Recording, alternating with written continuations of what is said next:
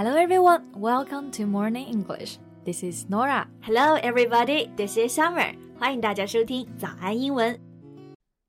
在节目的开始，给大家送一个福利。今天给大家限量送出十个我们早安英文王牌会员课程的七天免费体验权限，两千多节早安英文会员课程以及每天一场的中外教直播课，通通可以无限畅听。体验链接放在我们本期节目的 show notes 里面了，请大家自行领取，先到先得。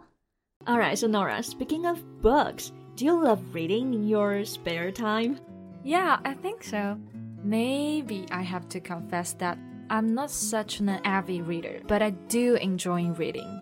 I see. That's also great. The truth is that there are less avid readers nowadays. Yeah, I feel the same. Avid readers are those who read as much as they can whenever they can. 对，这个词呢，用中文说就是书迷，特别喜欢读书的人。Or you can also call them book lovers. 对。 book lovers 这个词就更加简单一点了。对，喜欢书的人，嗯，they're always eager to get hold of a good book. Right. I know one person who can definitely be called an avid reader. Her word was all about reading. Was all about reading? Yeah. Sadly, she passed away last month at the age of 98. People describe her with her life, she closed a circle with books. She died where she was born. 嗯，所以是一位九十八岁的老奶奶。嗯，她从出生起呢就是与书作伴，然后在去世的时候又回到了原点。对，而且她一生都没有老伴，也没有子女。离世的时候呢，身边也只有一本翻开的旧书。So I guess her work is also related to books. Yeah, she owned the oldest bookstore in Germany. It was founded in 1840, even before Germany was a country. Wow. That means it endured through the whole World War One and the Nazi regime.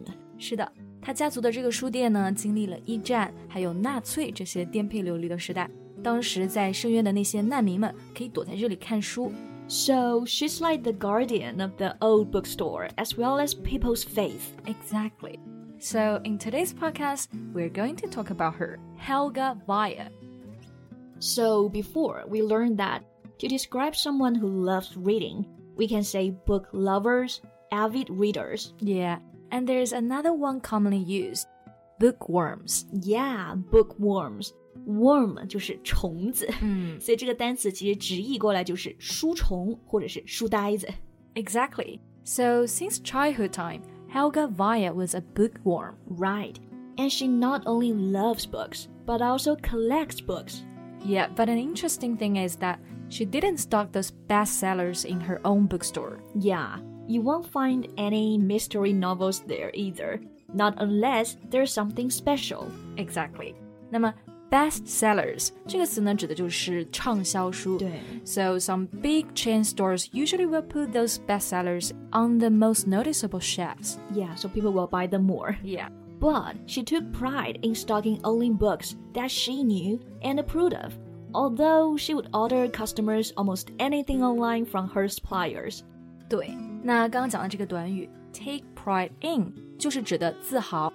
那刚刚讲的这位老奶奶啊，她通常是不会卖那些畅销书的，只卖她认为好的书。对，不过你如果一定要看一本书啊，然后书店没有，她也是会帮你在线去订购的。嗯 ，order somebody something 这个短语意思就是说为某人来订某个商品。Yeah。Okay, now I'm very curious what kind of books she approves of. Well, for example, she reserves praise for Agatha Christie and German thriller writer Ingrid Noll. Wow, I really love Agatha Christie. Mm -hmm. She's well known for detective novels. 对，detective novels 就是侦探小说。嗯，然后这个 Agatha 大家应该都听过对吧？就是阿加莎，就是她的侦探小说就很好看，比如说有《无人生还》，还拍成了电视剧。Yeah, the book is a real page turner. You simply don't want to put it down when you read. 这个《无人生还》不仅拍成电视剧，还拍成过 drama 戏剧。我有时在看过，然后真的被吓到了。嗯，吓到了。Yeah, too scary. and like we said, it has its own TV series. They based on the novel is also very good. 嗯哼，那我们刚刚讲到一个词，a real page turner。Page 指的是页面，turn 就是指的翻页。嗯，那我们在中间加一个连字符，a page turner 就是指的 让你非常引人入胜的书。对，特别好看，让你翻译也很快，就是很好看的书嘛。嗯。 然后呢，刚刚嗯，我们提到另外一个作家叫做 Ingrid Noll，她其实一般就是写惊悚的悬疑小说 thrillers。Yeah, have you read her thrillers before? Not yet, but I bet they're very spine tingling. I would love to see your face when you're reading them. 那还是不要了。那刚刚讲的这个 spine tingling，那这个单词呢，其实首先 spine 就是指的脊椎，tingle 是指的刺痛这个感觉。我们把它合起来的时候呢，就是说让你感觉到毛骨悚然、紧张刺激又非常惊险的。对，所以那个 drama，你看我刚用到是 scary，其实我可以用到这个 spine tingling。Yeah. So we can see, even if she hasn't read each from cover to cover, each volume in the shop carries her endorsement. Exactly. From cover to cover 指的就是 reading a book from the beginning to end，也就是说从头读到尾。Exactly.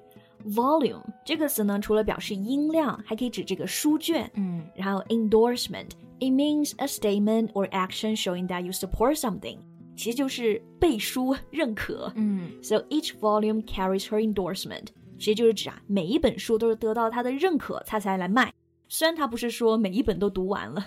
Right, and one of her favorites was a 1932 children's book called Stoffel Flies Over the Sea A children's book 就是一本儿童书，他好像没怎么听过这本书诶。Well, it's about a story. Well, it's a story about a boy who tries to visit his uncle in America by hiding in a zeppelin. I see. Zeppelin 就是一种齐柏林飞船，是吗？嗯然后这本书讲就是一个男孩呢，哇，还挺酷的哦。他想要藏在这个飞船上面，然后飞到美国去看他的叔叔。 Right. And the book's plot appealed to her personally because since she was a little girl, she dreamed of going to the United States to visit her uncle. All right, appeal to 指的就是吸引，plot 是指书里面的情节。所以他特别喜欢这本书，就是因为他这个小男孩有着类似的故事。 Yeah. 但是由于战争的原因嘛， 他直到六十岁的时候才真正去美国看他的叔叔。嗯那个时候呢，他的叔叔已经去世十年了。But it was a dream come true for her. I can imagine that. And you know, another special thing about her is that she has a rare gift for sizing up a reader. Yeah. Size up. So if you size up a person or situation, you carefully look at the person or think about the situation so that you can decide how to act. 嗯， 这个词组啊，size up，意思就是估量、评估，所以他是会很认真的去了解他的读者，按照他们的要求来推荐合适你的书。 Yeah, a longtime customer commented that she always hits the nail on the head with her recommendations, from children's books to adult literature.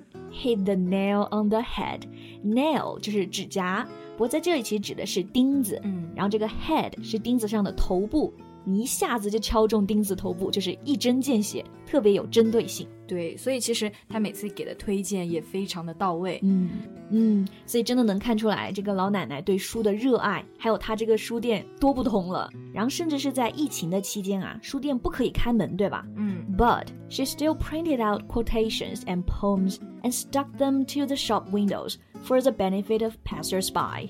是的，那在疫情期间呢，他还是会把诗句还有一些他觉得好的句子粘贴到窗户上，为了让路过的读者也能够看到，就受到鼓励。嗯那我记得其中有一句话翻译成英文说的就是：“Reading for her is a quiet act of defiance。，Yeah, defiance means an open refusal to obey someone. 意思就是反抗、蔑视。Reading is a quiet act of defiance. 这句话意思就是说呢，阅读就是无声的反抗。”对，我觉得这句话也非常符合他自己自身的故事啊。对，毕竟他经历了那么多动荡的时代，他的书店也曾成为很多人的避风港。Yeah, you know, because of all those stories, she had accepted a lifetime achievement prize from the German Booksellers Association. 对，那么他之后呢，也荣获了德国书店协会的终身成就奖，感觉他完全值得。对，又像我们开头说的那句话了。With her life, she closed a circle. She died where she was born. 没错，那书店就可以说是她终身守护的宇宙了。好了，那今天这期关于手书人老奶奶的故事就聊到这里结束了。That's all for today's podcast. This is Norah. Thanks for listening. This is Summer. See you next time. Bye. 今天的节目就到这里了。如果节目还听得不过瘾的话，也欢迎加入我们的早安英文会员。成为会员，您就可以无限畅听我们每天一场免费的中外教直播课，以及两千多节原创系统课程了。今天我们限量送出十个七天免费试听权限，试听链接放在我们本期节目的 show notes 里了，请大家自行领取，先到先得。